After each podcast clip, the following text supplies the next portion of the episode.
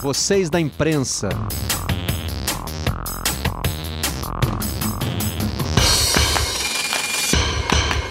Olá, eu sou Marcelo Barreto e este é o Vocês da Imprensa, o podcast do Redação Sport TV. Trazemos para cá os assuntos que repercutem na nossa bancada. E nesta semana, o Guilherme Roseguini entrou de Nova York para falar com a gente sobre uma possibilidade de boicote aos Jogos Olímpicos de Inverno de Pequim. Os Estados Unidos anunciaram um boicote diplomático aos Jogos Olímpicos de Inverno do ano que vem em Pequim. A Casa Branca não vai mandar nenhum representante oficial a esse evento, que vai ser realizado entre os dias 4 e 20 de fevereiro. Mas os atletas que quiserem participar vão poder competir. No mês passado, o presidente Joe Biden declarou que o boicote seria para protestar contra o desrespeito aos direitos humanos na China, que ele acusa de cometer genocídio contra a população muçulmana. É uma nova modalidade de boicote, não exatamente como aquela dos anos 80, que prejudicou muito os Jogos de Verão em Moscou e em Los Angeles, 1980 e 1984. Trata-se do boicote diplomático. Para explicar melhor como é que isso funciona, se é que funciona, o Roseguini participa também desta edição do Vocês da Imprensa. Seja bem-vindo de volta, tudo bem? Fala Barreto, saudações, é muito bom estar aqui de novo no Vocês da Imprensa. Sabe que nessa época do ano chega aquele material dos aplicativos, né, de quando você escuta podcast, assim, quais são os seus, os seus favoritos e tal, o que você mais ouviu, e Vocês da Imprensa está lá Opa. meu. Então, assim, eu estaria ouvindo vocês aqui, já estou participando, já estou matando dois coelhos com uma cajadada só. Maravilha. E a gente tem hoje também, pela primeira vez aqui no Vocês da Imprensa, o Edgar Alencar, que morou na China, né, conviveu lá com essa, com essa situação, com, é, como é que se diz lá, o, o comunismo, de, o capitalismo de Estado, né? enfim, é, a moldura do Partido Comunista, o Edgar esteve lá dentro, viu isso tudo de perto, e é muito bem-vindo a vocês da imprensa. Prazer, Barreto, Roseguini. Uma das minhas expressões favoritas, sempre creditada devidamente a Marcelo Barreto, vocês da imprensa. E agora o meu podcast favorito, uma honra. Estive lá por dois anos no que eles chamam de capitalismo com características chinesas. Então é tudo absolutamente ímpar. É, e eu e Roseguini estivemos lá em 2008, e que diferença de clima, hein, Roseguini? Não só porque eram os jogos de verão e agora são os de inverno, mas o clima também nesse sentido é, de construção de expectativa, né? Havia uma positividade muito grande em torno dos Jogos de Pequim, as construções que foram feitas, o ninho do pássaro, o cubo d'água, é, a participação dos atletas, né? Em cada um, em cada uma dessas instalações, né? A gente teve Usain Bolt, Michael Phelps é, batendo recordes e agora volta ao dicionário olímpico a palavra boicote. Exatamente que mudou né, de lá para cá? A gente pode ficar pensando, talvez não tenha mudado muita coisa do ponto de vista da capacidade do Partido Comunista Chinês de reprimir eventuais é, é, figuras, é, pessoas, grupos que pensem é, diferente do Comando Central. Mas em 2008, quando a China tentava ali se mostrar para o mundo é, é, com aqueles Jogos Olímpicos realizados em Pequim, a boa vontade do mundo com eles era maior do que a vontade de olhar para esses outros temas. Então, assim, a gente estava disposto a se maravilhar com o ninho do pássaro, com o cubo d'água, com os atletas que iriam passar por lá. Existiam, claro, sinais de conflito, havia uma repressão muito forte ao Tibete, houve protesto durante a passagem da tocha, mas a gente estava muito mais focado no que estava acontecendo lá, nas maravilhas que eles ergueram, aquelas construções faraônicas e também é, nos atletas que participariam daquela edição. Pensa agora, 2021, vai ter uma Olimpíada de Inverno daqui a pouco mais, a pouco menos de 60 dias. Ninguém fala de, de do que está erguido lá na China para poder para ter a competição. Ninguém fala de atleta que vai participar tudo está centrado o debate nessa questão mais política, do pano de fundo, do boicote, do que está se prestando, é, do que está fazendo o governo chinês fora do esporte, de como o esporte pode entrar nesse debate e falar: opa, o que, que eu posso fazer aqui é, para interferir, para tentar melhorar, piorar, criar algum tipo de situação. Então, assim, eu acho que os cenários mudam bastante, né? a percepção externa do que é a China e de como a China usa o esporte mudou bastante. O Edgar foi correspondente em Pequim depois dos Jogos. Na primeira turma, né? Era museu, em Londres, Edgar em Pequim e Marcos Pérez em Nova York. E a China foi escolhida naquele momento, né, Edgar, pela importância que estava se desenhando para esse país no mundo, de uma forma geral, na política, na economia e também no esporte. Mas isso não durou muito, né? Pouco a pouco, por exemplo, o, o nosso último correspondente na Ásia foi o Carlos Gil em Tóquio sede dos Jogos Olímpicos, mas também já não fazia sentido ter uma pessoa na China em tempo integral. É, também teve uma mudança nesse sentido de lá para cá.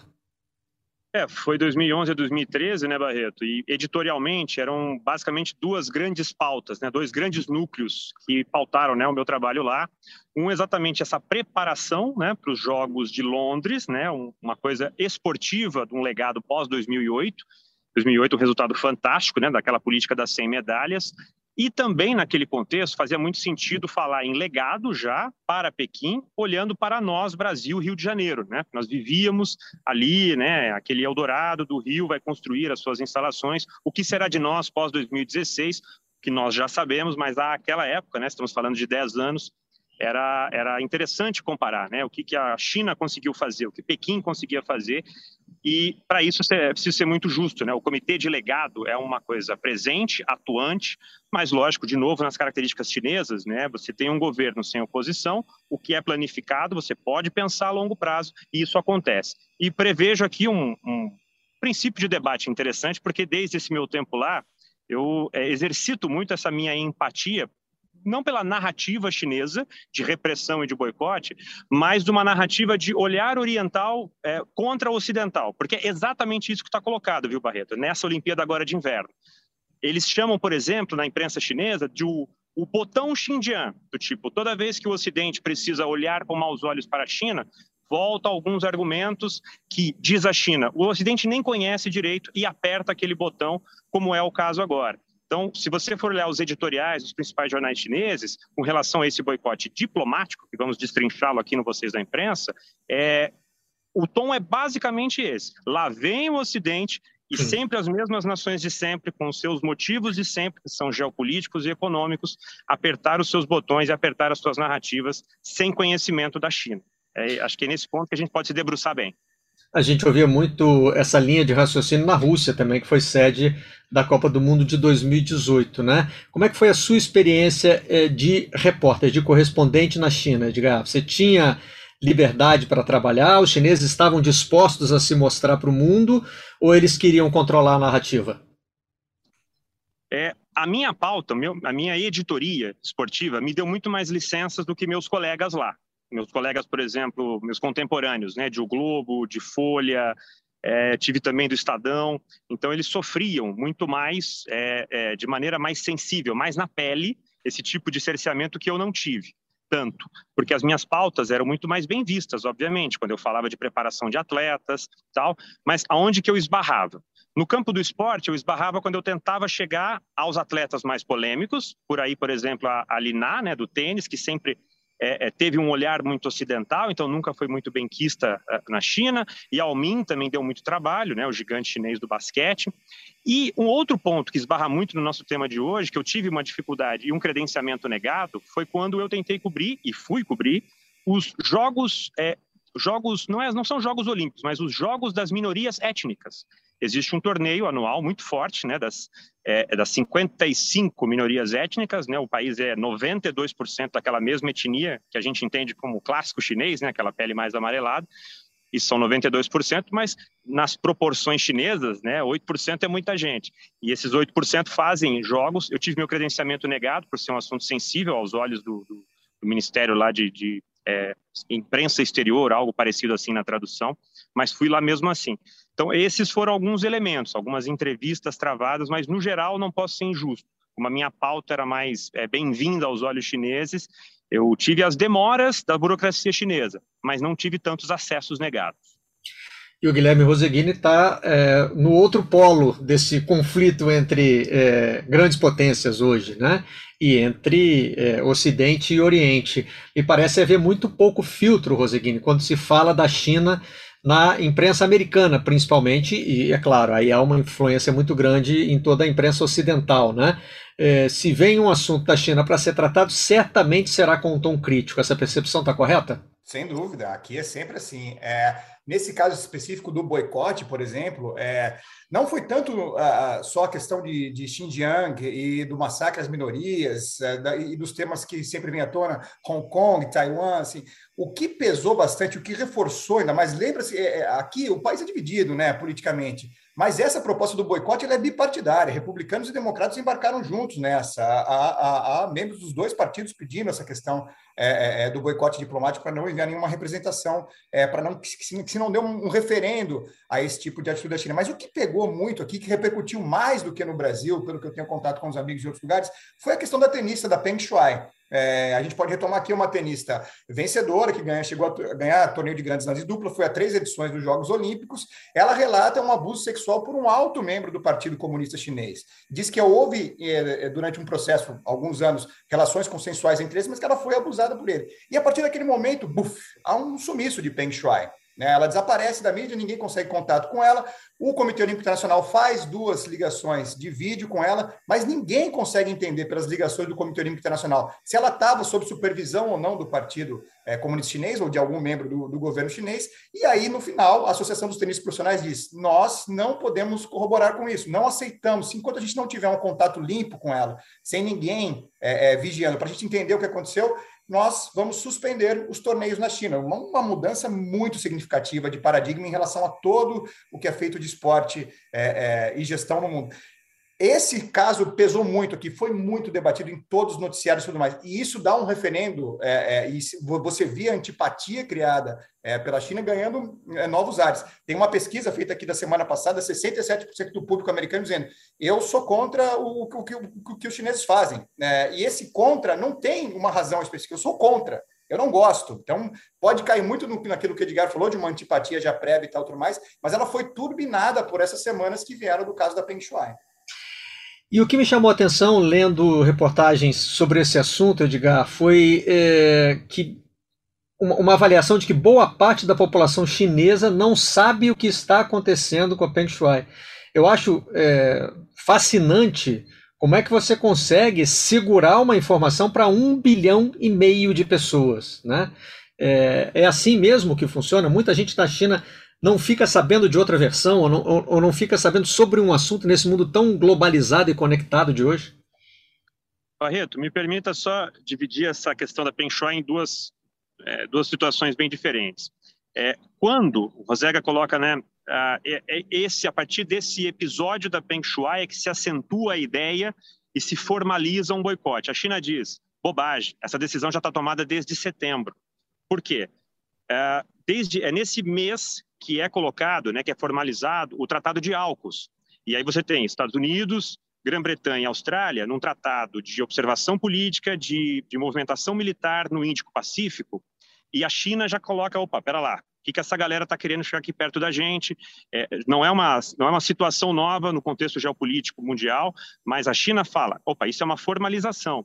E quem é que está aderindo ao boicote dos Estados Unidos? Exatamente, o governo britânico e o governo australiano e depois o canadense também. Então a China diz: isso não é surpresa para nós, não há qualquer surpresa. E a China, nos seus principais jornais, trata. É, aliás, é, é, é, uma mesma narrativa, né? Você pode ir ao jornal da Xinhua, a principal agência de notícias, até o jornal de próprio Xinjiang, né? Que existe um jornal um informativo. A narrativa é sempre a mesma.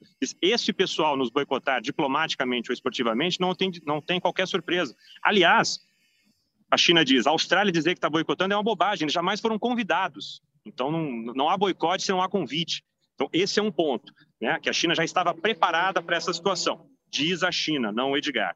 Sobre Peng Shuai, é, também sempre me, me, me preocupa muito quando eu ouço e leio que a China parece esse planeta né, de 1 bilhão, ponto 4 milhões de pessoas, todos pensando de maneira igual, de maneira acrítica. Isso nunca existiu. Acho que quando vocês foram pois em 2008, é. quando Sônia Bride foi em 2005, é um lugar absolutamente complexo e eu gosto de entrar lá no, no, nas redes sociais, né, das versões chinesas, no Weibo, e usar ali o tradutor.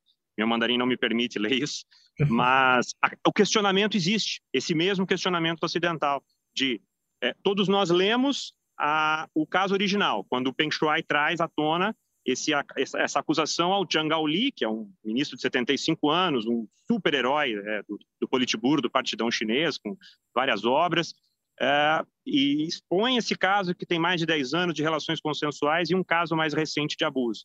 Esse post é retirado. E cadê ela agora? Se ela foi hackeada ou não, né? Por que ela não se pronuncia de novo? Então, esse questionamento existe. E como os jornais, os principais, né, o mainstream chinês trata isso? Peng Shuai sempre foi uma ocidentaloide. Ela já, ela já é tratada assim há muito tempo. Eu lembro até de um termo que o Global Times chinês usa, ela é destinada a se conectar com o Ocidente. E, em nome disso, vai sempre repetir e vomitar essas, me perdoa a palavra, essas narrativas ocidentais aí que eles vão tentar impor.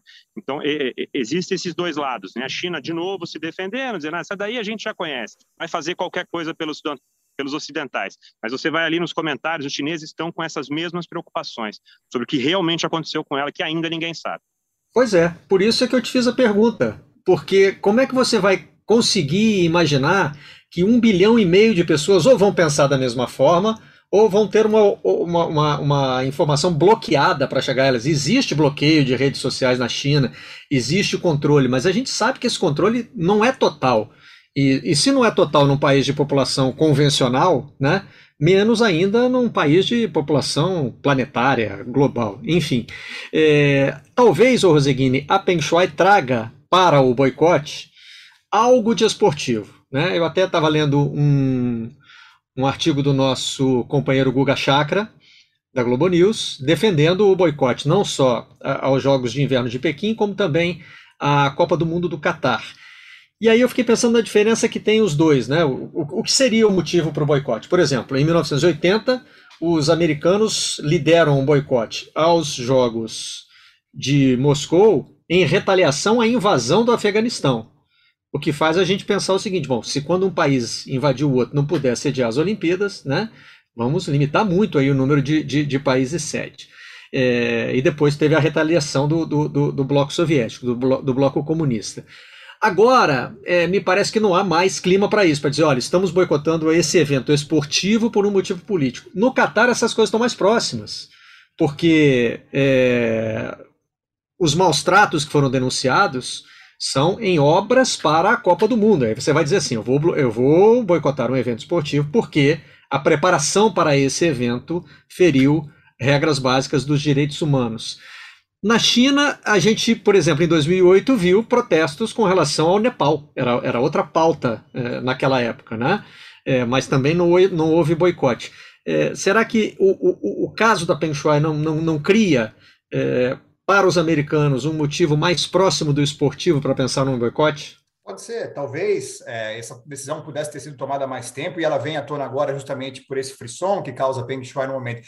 Mas a, a, situação do atleta é muito diferente, né? Se você volta lá para os anos 80 e tal, o atleta, estou falando, é, vou usar o sentido enxadrístico da palavra, que ele era só um peão. Ele estava ali, ele podia ser manipulado pelo sistema da forma como o sistema quisesse. O Jimmy Carter podia anunciar que não ia ter delegação nos jogos, que o atleta não ia conseguir fazer muita coisa, ele não tinha poder para mexer naquele sistema. A partir do começo dos anos 80, quando um americano que é Edwin Moses começa a mexer as peças e muda o sistema do amadorismo e começa a permitir a entrada do dinheiro para o dinheiro chegar para o atleta, e a monetização que ele consegue fazer a partir daí, e o esporte explode de uma, de uma outra forma. O atleta ganha poder é, para poder tomar suas decisões, para dizer se vai, se não vai e tal, mas ele é muito mais poderoso hoje. Você falar para o atleta não vai para a competição agora, é um tiro tremendo no seu pé. Né? O próprio Comitê Olímpico Americano reconhece isso. Ele veio no ano passado, depois de muito tempo, dizer: olha, o que nós fizemos em, em, em 1980 não mudou nada do ponto de vista de, de, de diplomacia, ou seja, a União Soviética não estava nem aí, porque ah, os Estados Unidos foi para lá, não mudou nada a questão do Afeganistão, e nós acabamos com uma geração de atletas aqui. Nós não vamos fazer isso de novo. Os atletas estão protegidos disso. Né? Então, assim, esse tipo de, de, de, de protesto, levar para o esporte dessa forma, não dá mais. Não dá mais. Essa ideia do boicote diplomático, né, de você ter a Shuai para pelo menos te dar um elemento esportivo e falar assim, ó, vocês estão vendo o que está acontecendo lá? Vocês estão vendo o que, que esses caras fazem ali? Porque não tem nada em relação à instalação esportiva dessa vez, a quem... É isso. É, todo mundo já conhece Pequim, todo mundo já sabe o que é a China e tal, tudo mais. Mas essa mulher me dá um elemento importante para eu trazer balança. Ó, Estou balançando o sininho aqui para vocês, está vendo? É esse país que faz isso. Nós não vamos para lá, nós não vamos corroborar com isso. E não tem, gente, pelo amor de Deus, não tem mocinho e bandido nessa história. É claramente, vamos dividir as coisas aqui. Tem muito interesse, principalmente comercial americano nessa história, de outros países também ali, falando alto. É uma, uma guerra lá de cima, de poder muito forte. Mas o esporte faz parte dela, porque ele está inserido nessa sociedade. E talvez a Peng Shuai faça isso que você fala, mas ela traz o elemento esportivo ali para essa questão, falando assim, ó, está tendo caso ali que reverbera no esporte, sim. Então eu não preciso ir para lá, eu não vou fazer, não vou, não vou corroborar com tudo isso. É, lembrando, por exemplo, que a Rússia já tinha sido denunciada como uma máquina de escândalo de doping quando recebeu a Copa do Mundo. Né? Quando é, querem separar, também separam.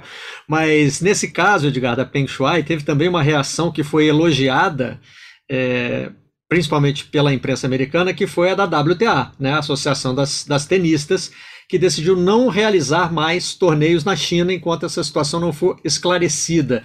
Porque a gente puxa daí uma comparação com a NBA, por exemplo, que capitulou rapidamente a uma resposta do governo chinês é, a um post de um executivo do Houston Rockets falando sobre a situação em Hong Kong, né? É, a, a, a, televisão da China simplesmente tirou os jogos do Houston Rockets da grade, ou seja, né, machucou financeiramente, e aí a NBA se retratou, o, enfim, o próprio executivo né, teve que depois fazer uma, uma postagem tentando corrigir o que tinha dito, mas enfim, sempre prevalecia essa questão do poder financeiro, e agora a WTA parece ter tido um pouco mais de coragem nesse sentido. Foi, foi uma, uma reação dura. São sete eventos né, da WTA previstos para a China no calendário atual, né? E ao retirar isso, aí mexe no bolso, mexe esportivamente. Então tem uma reação muito dura. Né? Aí estamos saindo do campo da, da, da imprensa, mas com patrocinadores, com organizações de atletas para tentar reverter essa decisão. E quando você vai ler isso né, pela narrativa chinesa, é mais uma vez esse alinhamento é, automático que a China sempre denuncia, que a WTA faz com o mundo ocidental.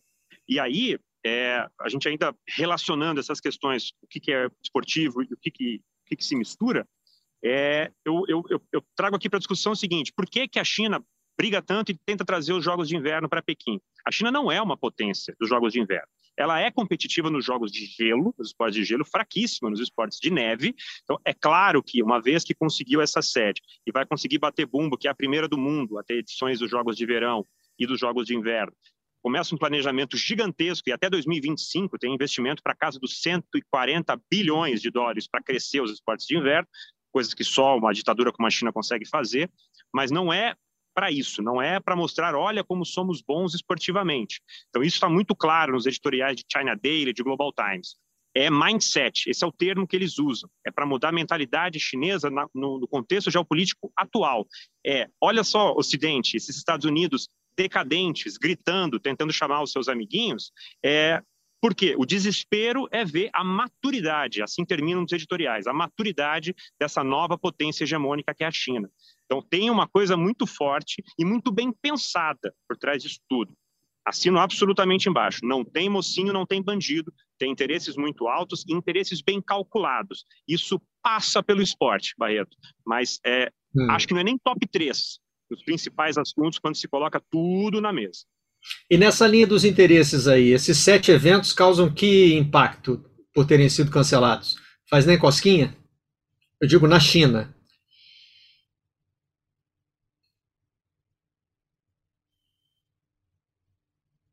Edgar mutou o microfone. Tá mudo o teu microfone, Edgar. É mudo? Obrigado. Eu tô, eu tô fechando aqui para não ter a interferência né, do trânsito. Aqui.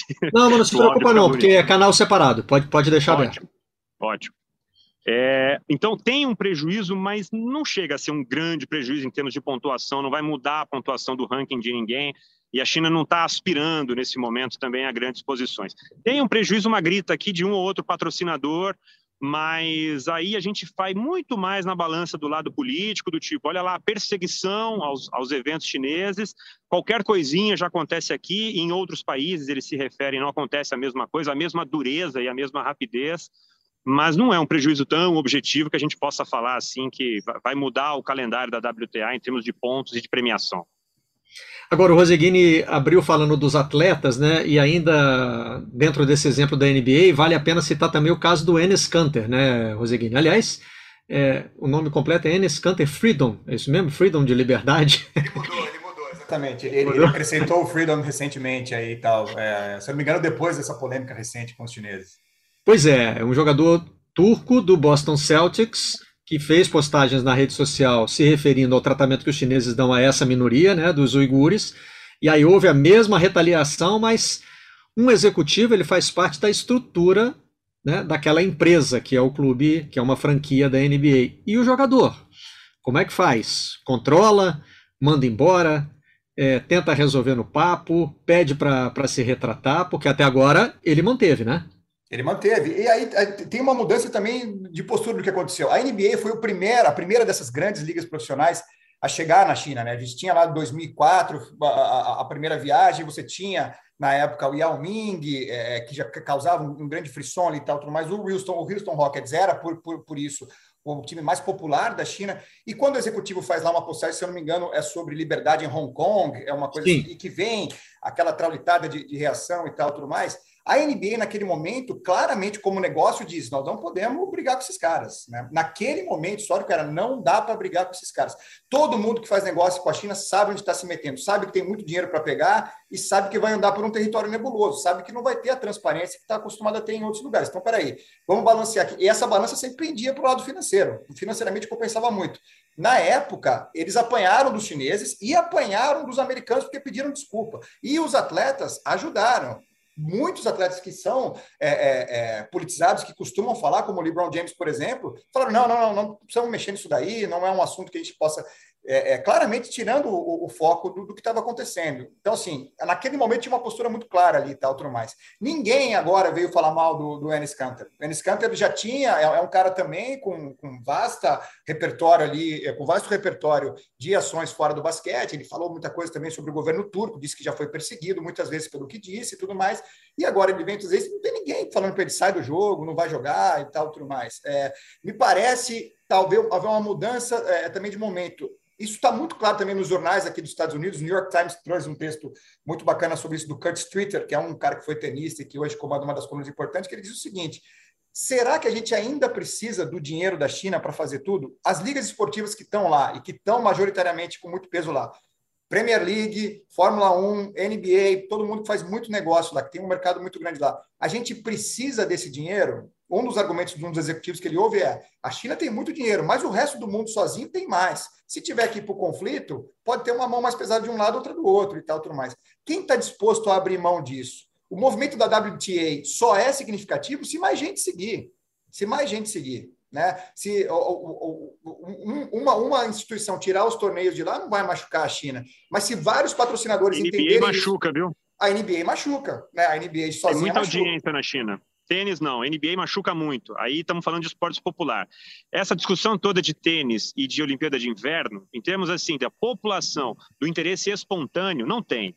Vamos ser bem claro, não tem. NBA sim, aí sim, é esporte popular, estamos falando de futebol, badminton, basquete, aí sim, aí já gera uma grita e por isso uma resposta, uma reação mais rápida em termos de censura, em de abafo o caso. Né? Agora, a China está muito tranquila, quando toda essa discussão de diplomacia ali não vem um oficial, você vai encontrar termos até mais chulos do tipo. Quando a Austrália anuncia, eles colocam claramente no Twitter, so what? Quer dizer, e daí? Né? Porque eles sabem que não vai reverberar. Enes Kanter, esse tipo de coisa, aí já toca num assunto mais doloroso. Mas aí a China sempre te defende dizendo: opa, lá vem aí, vamos falar dos uigures que eles mal conhecem. Eu não estou vendo ninguém dos Estados Unidos gritarem pelos conflitos no Iêmen ou o massacre à minoria Modi na Índia. É só aqui. Aí, de novo, vale, ó, lá vem os botões aqui automáticos e velhos argumentos quando vocês querem simplesmente justificar alguma narrativa.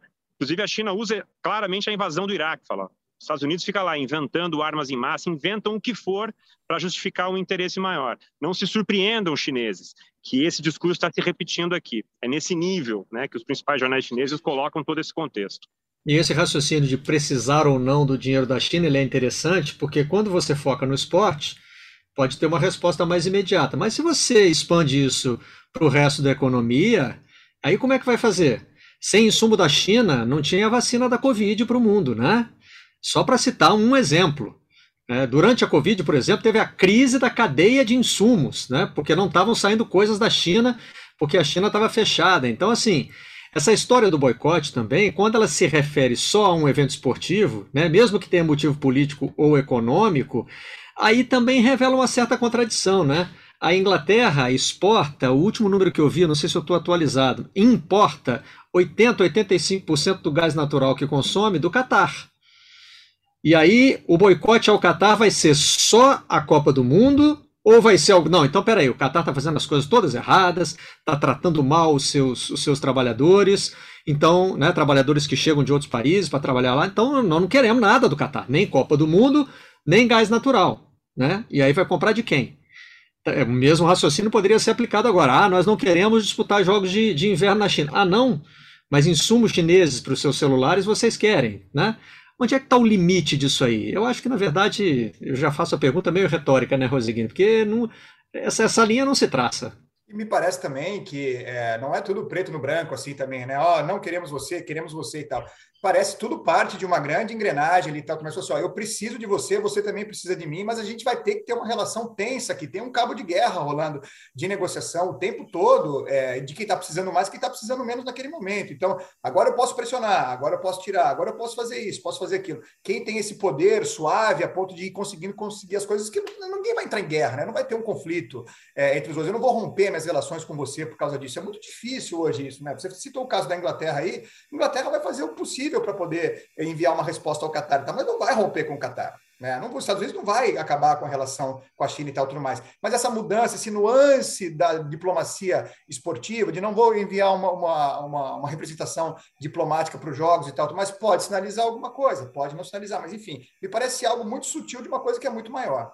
Mas pelo que a gente está entendendo, né, Edgar, os chineses vão dizer, ok, vocês não querem mandar uma representação diplomática para cá? Poxa, que pena. Barreto, você sabe quem doeria? Aí é que está a questão. Quando hum. Estados Unidos, vou repetir, Estados Unidos, especificamente, Estados Unidos, Grã-Bretanha e Austrália se manifestam dessa forma, é mais do que um idaí. É mais um. É, levanta a placa do eu já sabia. No, por causa da crise dos submarinos. E, aliás, eles brigaram entre eles também por causa dos submarinos, né? Aí, aí nós vamos puxar muito, né? China e Austrália já tem uma rivalidade muito mais longa. Mas eu tô, tô me referindo especificamente a esse trio, porque tem uma questão muito mais quente, né? Esse, esse pacto de AUKUS, né? De, de, de aliança militar de Estados Unidos, Grã-Bretanha e Austrália no Índico-Pacífico, isso acende um, um, um, um amarelo barra vermelho na China, que quando vem essa reação diplomática, vem num contexto que fala, tranquilo, o que, que ia doer? Japão, Coreia do Sul, que também são rivais históricos, mas que não tem esse contexto. E mais do que isso, o Japão precisou há pouquíssimo tempo de apoio chinês para bancar uma Olimpíada na Ásia, diante das condições de pandemia. Né? E a China não é ignorando, mas é, olhando todo o contexto, falando, espera lá, vamos nos dar, nos dar, as mãos aqui, você vai organizar a sua Olimpíada com o mundo pedindo para você cancelar, e nós vamos ajudar, e vocês nos estendem a mão também em fevereiro, quando a gente vai organizar os nossos jogos. O Japão, até agora, todas as manifestações foram favoráveis à China. Uhum. Coreia do Sul, um rival ácido também da China, os, os oficiais que se manifestaram também foram favoráveis, dizendo estaremos lá, estaremos prestigiando os Jogos Invernos de Pequim. Então, se vier alguma coisa daí, aí sim a gente pode falar, opa, está saindo do campo do velhos inimigos dizendo eu não vou na sua festa, você não vai na minha. Para a China até agora daí, tá sem novidade. Australianos, vocês estão aí, vocês estão se desconvidando, eu jamais chamei vocês. Então está mais nesse sentido. É só ficar atento se essa adesão ao boicote que começa de Washington, da Casa Branca, chegar a mais gente. Saindo desse núcleo, aí a gente pode ter um cenário diferente. Aí nós podemos começar a comparar com 76, né, quando tinha o apartheid, e esses dois casos de 80 e 84 que você falou, Barreto. Por enquanto, ainda não. E aí é bom a gente situar também que é uma rivalidade que passa muito do terreno esportivo, né? Não é que nem Nossa. Brasil e Argentina que ficam se provocando por causa de seleção de futebol. Aí tem questões de guerras entre esses países, um que não pediu desculpa formalmente ao outro depois desses conflitos. Então tem uma questão histórica e de orgulho nacional muito profunda aí. Atentados entre China, a embaixadas até Coreia hoje. Sul e Japão, né? Vai lá, Edgar, te interrompi. Não, não, tem, tem, aí tem é, atentados a embaixadas, eventos sensíveis anuais até hoje, quando o governo japonês vai lá homenagear os seus, os seus heróis de guerra, né, ou os vilões do lado chinês das invasões do Japão à China, o caso com a Coreia também, gravíssimo, né, com a Coreia do Sul especificamente. Então, ainda estamos puxando coisas é, é, seculares e milenares. Mas agora todo mundo de braços dados por esse contexto esportivo. Mas se sair disso, é, Nova Zelândia também já declarou neutralidade, também vai. Estou né, falando daquele pessoal de lá, né, do, do Pacífico. Mas, por enquanto, no xadrez chinês, eu acho que está tudo dentro do esperado. E vocês dois estiveram nos Jogos de Tóquio, né? É, presenciaram a dificuldade que os japoneses tiveram de botar aquele evento de pé. E aí a China tem uma moeda de troca muito forte, né, Roseguini? Porque naquela época se falava até de uma certa rivalidade, né? Quem vai fazer a primeira edição olímpica é, depois da paralisação por causa da pandemia? Né? Não depois da pandemia, porque a pandemia ainda não acabou. A China poderia simplesmente cruzar os braços, né? Esperar o Japão desistir e depois dizer, opa, aqui sim, aqui a gente consegue fazer. né? Mas em vez disso estendeu a mão. Então tem uma conta bem forte para cobrar agora, né? O apoio foi fundamental para o Japão conseguir fazer os jogos e tal. E naquele momento tinha uma pressão, inclusive ocidental, daqui, né? É, os Estados Unidos puxavam esse coro de não, não, vamos fazer isso aí, não vamos deixar isso acontecer e tal, tudo mais que é um país que só olha para si, né? A gente está falando, para deixar bem clara essa questão do mocinho bandido, os Estados Unidos olham o próprio rabo só sempre. Está me beneficiando, não está? Se não está, vou mandar os caras para lá, não sei como é que está a situação, o negócio está meio maluco, vamos cancelar, cancela tudo e tal, tudo mais. E esse apoio foi fundamental dentro do Comitê Olímpico Internacional para a competição ocorrer. Eu me parece que o Japão agora desembarcar desse barco seria assim algo muito, muito surreal. Depois do que a gente viu em Tóquio, seria muito difícil, muito difícil. É algo que vai além, muito além do, do, do esporte em si e tal, tudo mais. É uma questão da, da, da, região, da força ali, mesmo do que você tem, é, é, e de não ser a, é, ficar à mercê de um interesse de fora, de quem está de fora. Eu falo assim, não, eu consigo fazer isso nesse momento tal, mas o Japão fez, né? As Olimpíadas ocorreram diante de muitas restrições, e assim como a China está dizendo agora que também vai fazer, diante de muitas restrições, com uma bolha já mais vista e tudo mais, mas vai fazer. É, esse apoio que o Edgar falou me parece muito mais sensível. Se cair ali a, a questão, aí é um, um, um outro padrão. E um outro tema, né? Se chegar aos atletas, né? Se o atleta usar aquele ambiente, porque isso também muda de 80, de 2008 para cá. O atleta hoje é muito mais senhor do próprio discurso, ele é cobrado por isso, e a hora que chegar lá, quem vai falar? Quem vai falar sobre a China lá? Os holofotes mudam nessa, nessa ocasião. A câmera vira para aquele cara que competiu, que ganhou a medalha de ouro, e fala: Fala, Sean White, que você acha de estar aqui? E esse que eu quero ver. É, essa reação é, é muito esperada por mim. Eu quero entender o que, que vai acontecer com esses caras que estão sem a diplomacia deles para poder dar esse suporte. Né? O, o diplomata não veio falar aqui para mim. Quem tem que falar sou eu. Sou eu que estou aqui agora diante da câmera. O que, que ele vai falar? É, e o tem ambiente um do Comitê Olímpico Internacional, né, Edgar, já é um pouquinho mais restrito, mas os atletas estão virando esse jogo. Sem dúvida. Né, que antes dessa, dessa questão, que também o Zeguin lembrou muito bem, estou muito curioso para saber tanto o grau de, de, de, perguntas e de espaço e o, o, ponto em que a censura não chega, né? Que quando está ao vivo numa televisão não tem como chegar. Por mais que a televisão chinesa tradicionalmente tenha um atraso, um delay muito grande, justamente pensando nisso, nesse ponto não chega.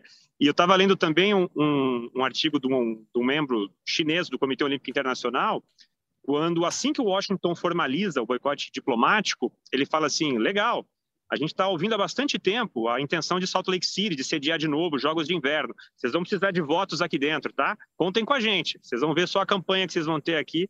Então, nesse mundinho, né? Aí é muito nicho, né? De é, não vamos falar de acordo, no máximo acordos, vai, como as maneiras, as relações se costuram para os próximos votos. Mas Salt Lake City sediou em 2002, se não me falha a memória, é isso? Jogos é. de Inverno e está pleiteando sediar de novo, aí é a coisa mais prática, o mais próximo de prática que eu ouvi dos chineses dizendo, no que depender da gente, ó, pode planejar para 2902, sabe? 3 mil, né? É, aliás, saíram agora os números é, dos jogos de, de, audiência dos Jogos Olímpicos de Verão. Mais de 3 bilhões de pessoas ligaram a televisão em algum momento para acompanhar. Evidentemente, os de inverno não têm o mesmo alcance, mas o que um atleta fala ao vivo para uma audiência global pode ter um impacto muito maior até do que uma eventual é, adesão. Não, se bem que uma adesão em massa ao boicote é, é o que faz ele funcionar, né? Eu digo assim, uma adesão limitada por exemplo, a gente está focando aqui nos boicotes de 80, de 80 e 84. O Edgar já citou de 76 e teve outro em 88. Né? Mas como os de 84 e de 80 foram os que mobilizaram né, vários países, é deles que a gente fala. Então, me parece que a, gente está aí diante de duas, dois fatores que podem desequilibrar, né, Roseguine, essa equação. Ou uma adesão muito grande, que não parece que vai haver, ou como você disse, os atletas comprarem essa briga.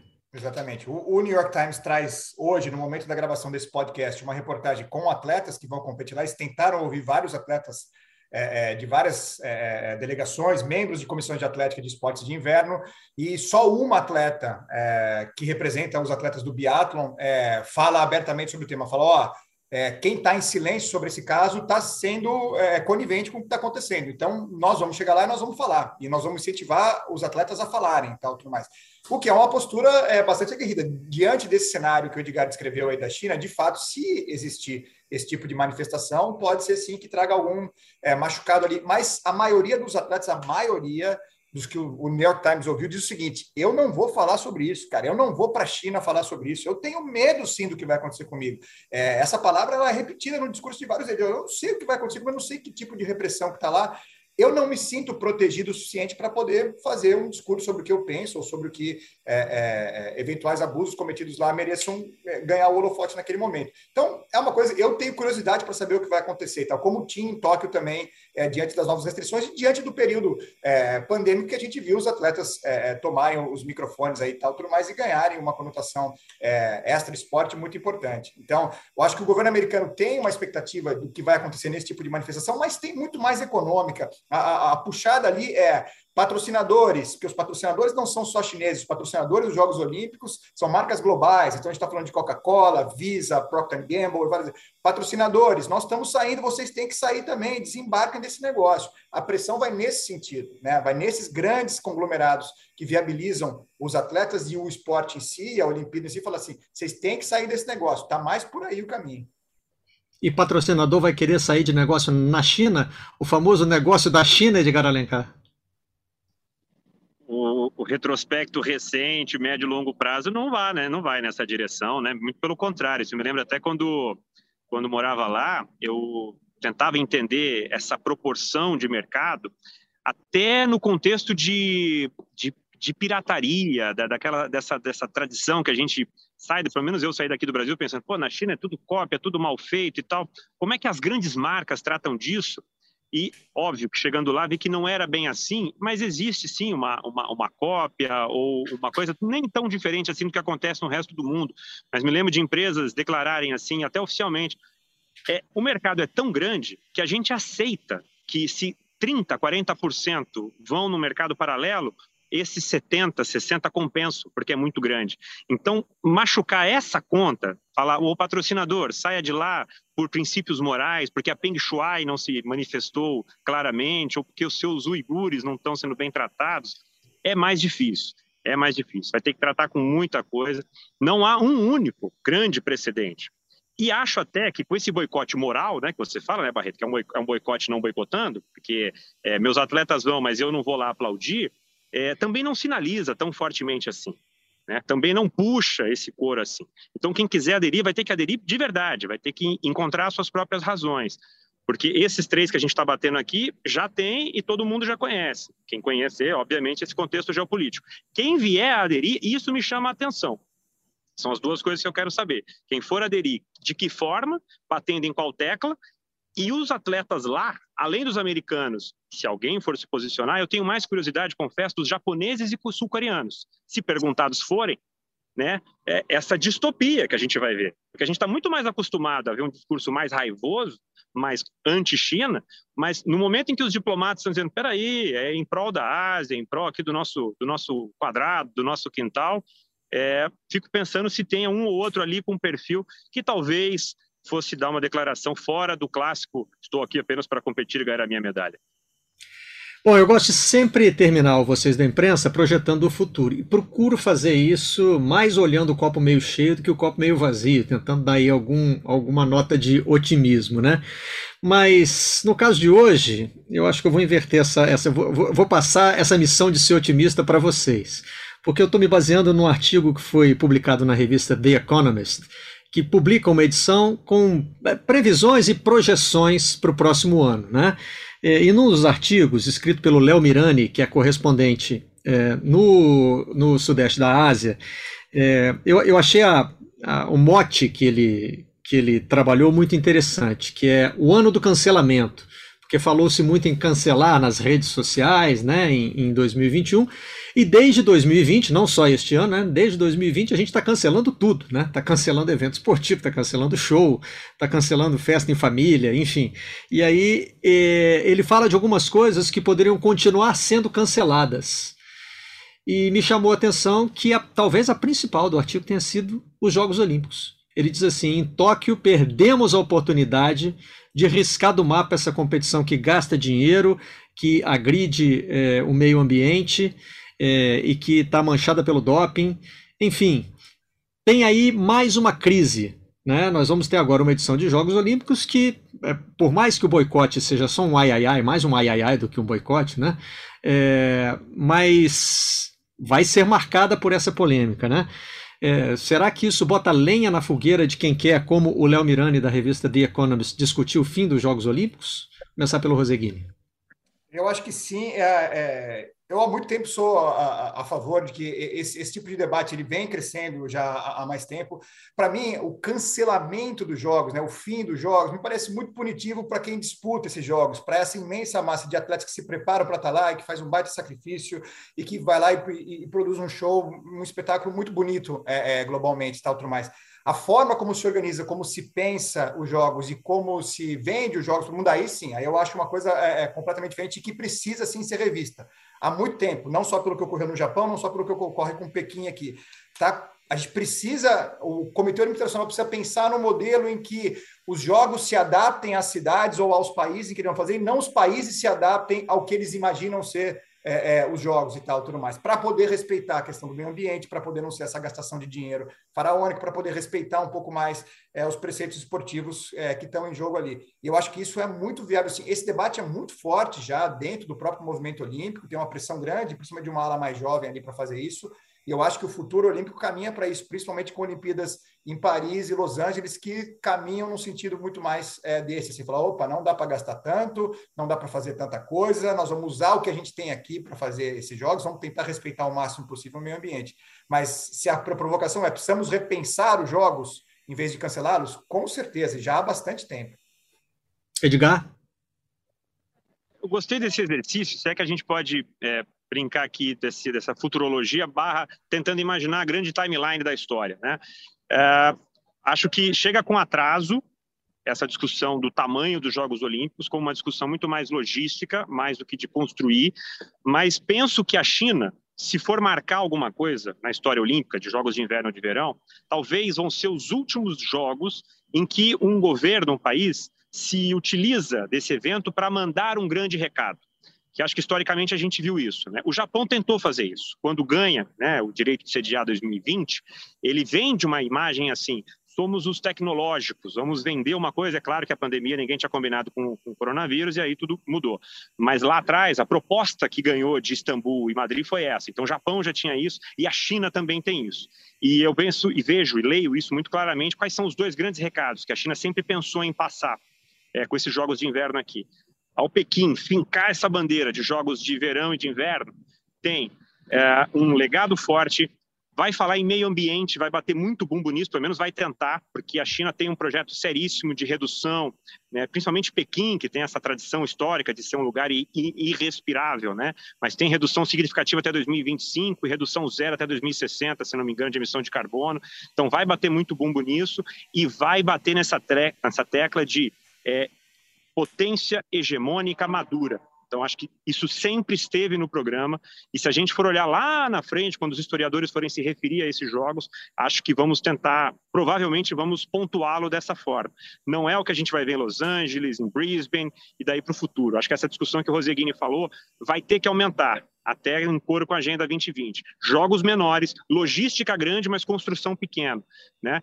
Adaptação ao que já está. Não faz mais sentido, não faz já há muito tempo, só que o, os, os, comitês e as pessoas demoraram para acordar, né? E dizer, chega, essa gastança está interessando só a pouca gente e, e os atletas vão competir de qualquer forma. Não precisa dessa superestrutura faraônica. Mas é, não sei se foi nessa coisa de otimismo ou pessimismo, Barreto, mas tentando olhar para o futuro, eu acho que é isso. Acho que esses jogos da China vão talvez serem os últimos, em que um governo marca uma posição muito forte e tenta vender para o mundo declaradamente uma mensagem se utilizando de uma plataforma esportiva que tem audiência global. Queria terminar essa edição com um recado para o nosso querido Léo Mirani, né, que provavelmente nunca viu o Misha chorar, né? É, e não sabe quem é a bola, como diria a granfina do, das narinas de cadáver do Nelson Rodrigues. Gostamos de Jogos Olímpicos, Léo Mirani.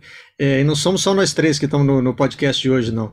Bilhões de pessoas pelo mundo curtem esse evento. Então, é, em vez de só cancelar, né, só arriscar do mapa, Vamos conversar sobre ele, como fizemos nesta edição de hoje. Foi um grande prazer ter vocês aqui. Guilherme Roseguini, muito obrigado por mais essa participação. Prazer, volto sempre que vocês quiserem, viu? Um grande abraço. Edgar Alencar também, vamos querer você de novo aqui. Muito obrigado. Prazerzaço. Muito obrigado. Este episódio teve produção e edição de Bruno Mesquita, conta com a coordenação de Rafael Barros e gerência de André Amaral. Até a próxima com mais um Vocês da Imprensa. Vocês da Imprensa.